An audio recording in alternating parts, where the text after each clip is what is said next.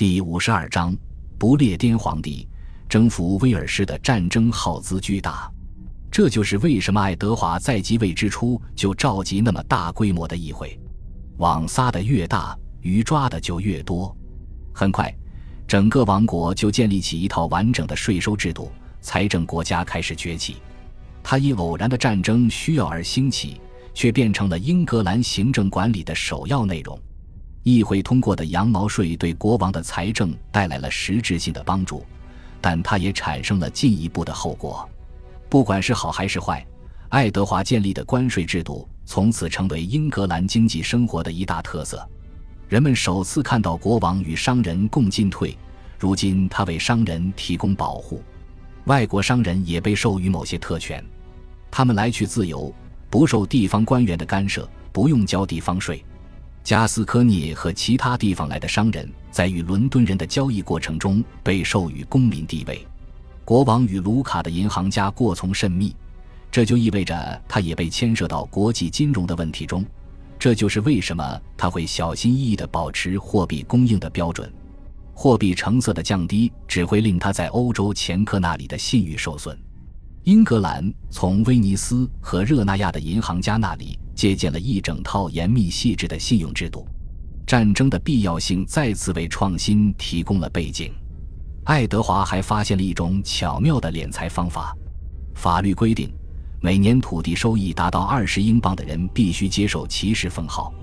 但是，骑士是个非常费钱的头衔，单单购买装备就要花很大一笔开支。许多地主干脆花一大笔钱摆脱这项荣誉。爱德华于是发布了一道骑士抵押令，他规定所有符合条件的人都应该披挂武装。这样一来，他就可以堂而皇之地从希望问服兵役的人手里收钱了。这是一种披着合法外衣的敲诈。爱德华一世曾被称为英格兰的扎什丁尼，依据在于正是他赋予英格兰的法律以后世的形态与意志。十七世纪的大法学家爱德华·库克评论说：“比起以往的法律，他制定的法律更稳定、更可靠、更持久不衰、更经久可用。”自他治下的第一届议会通过《威斯敏斯特第一条例》后，后续又有九部条例陆续出台，涵盖内容很广，从法律、秩序到商人债务都包括在内。他们都是着眼于眼前问题的具体且实用的措施，例如。温切斯特条例规定，大陆两侧二百英尺之内的树篱和灌木丛必须清理干净。这样一来，他们就不会被贼人用作藏身之所了。这项措施的制定犹如一场及时雨。部分农村地区深受抢劫团伙的困扰，他们中的很多人参与过爱德华发动的战争。老兵们没有得到应有的报偿，只能落草为寇。还有流氓团伙受雇于当地乡绅，参与宗族械斗或者吓唬佃户。于是乎，一个名为执仗法庭的特殊法庭应运而生，专门处理暴力犯罪和侵害行为。顾名思义，执仗便是手握大棒或木棍。这个词原本被用来描述暴徒，后来成了审判他们的法官的代名词。国王当然得益于司法流程。法官本人也因此发了财，他们让人既恨又怕。在当时的民眼中，法官被比作笑聚山林的强盗。毕竟，隐藏在山林中的盗贼和身在官府的盗贼有何区别？在一首民谣中，法院的门房对被告说：“可怜的家伙，你为何要自寻烦恼？你为何要在此等候？除非你在法院上下打点。”否则，你就是白忙一场。如果你身无分文，干脆出局算了。在这里，我们看到了中世纪的一大悖论。尽管法律正在成型，得到完善，法律的拥护者却遭到嘲笑和诋毁。王家法律在发展的同时，也在遭到谴责。不过，形式和程序还是要得到遵照。法律惯例发展起来了。在爱德华统治时期。律师的数量从十人增加到二百人，他们成为新的精英阶层。哪里有赚头，哪里就有人想要将其纳入自己的特权之下。这种现象本身与十四世纪初的其他新事态十分相似。大人物的家庭事务都由训练有素的管家打理，农庄由庄头料理，战争本身也在职业化。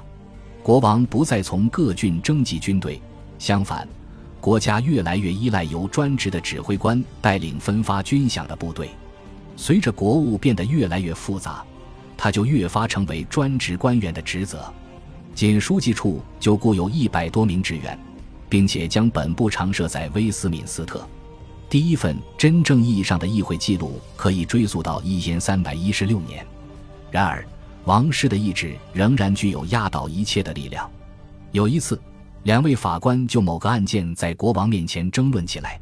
爱德华渐渐地对他们冗长的商议过程失去了耐心，他最终打断了他们的谈话，对他们下达命令说：“我不干涉你们的辩论，但是在你们离开这里之前，得给我拟出一道好敕令。”这里所说的好，并不是只有价值，而是指合乎他的心意。创作《刘易斯之歌》的修士曾在作品中议论过爱德华的行仪。那时还是王储的他，认为凡是自己想要的，就是合法的。他认为自己的权利不应受任何法律的束缚。从1286年到1289年，爱德华一直住在加斯科涅，他想控制这里的局面。对他而言，这块领地的重要性不亚于英格兰。按照一位编年史家的说法。他一回国即发现全国上下弥漫着一片压抑的氛围。他手下有位名叫亚当·德斯特拉顿的文官，此人营私舞弊，大肆敛财，臭名远扬。在国王离开英格兰的三年中，贿赂和腐败甚嚣尘上，比以往任何时候都严重。斯特拉顿便是这个贿赂与腐败系统的一份子。国王发起怒来很有看头。他冲进斯特拉顿的房间，嘴里大喊着：“亚当，你在哪里？”国王从亚当位于弗利特监狱附近的斯莫尔胡同里的家中搜出一万三千英镑。爱德华只信任自己带到加斯科涅的幕僚，他下令让幕僚去调查与所有指控相关的真相。调查结果显示，许多法官都有明目张胆的腐败行为。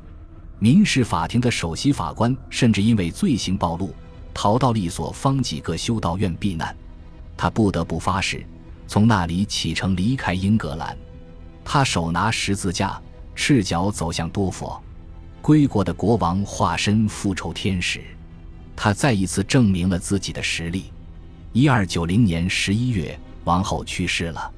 卡斯蒂利亚的埃莱诺在历史上并不是很有名。据说他笃信宗教，但一门心思替家族捞取利益。他大搞土地投机，占尽了欠下犹太人重债之人的便宜。有位同时代人揭露说，这位夫人日复一日地利用诸如此类的手段获取赃物和他人财产。全国各地对此公然抗议，流言四起。在这方面，他和家族的其他成员没有什么不同。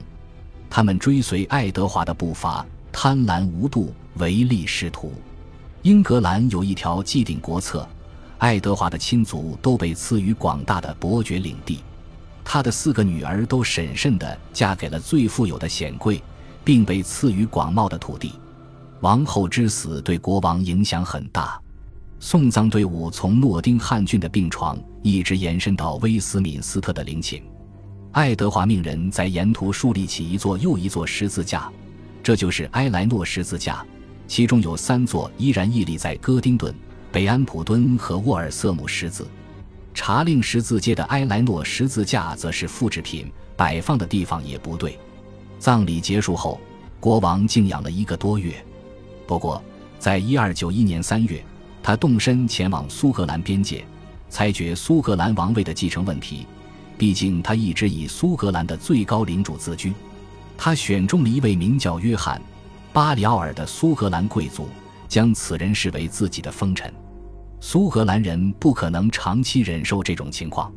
四年之后，在手下人的劝说下，巴里奥尔不再向英格兰国王宣誓效忠，转而与法国王室结盟，并且宣布独立。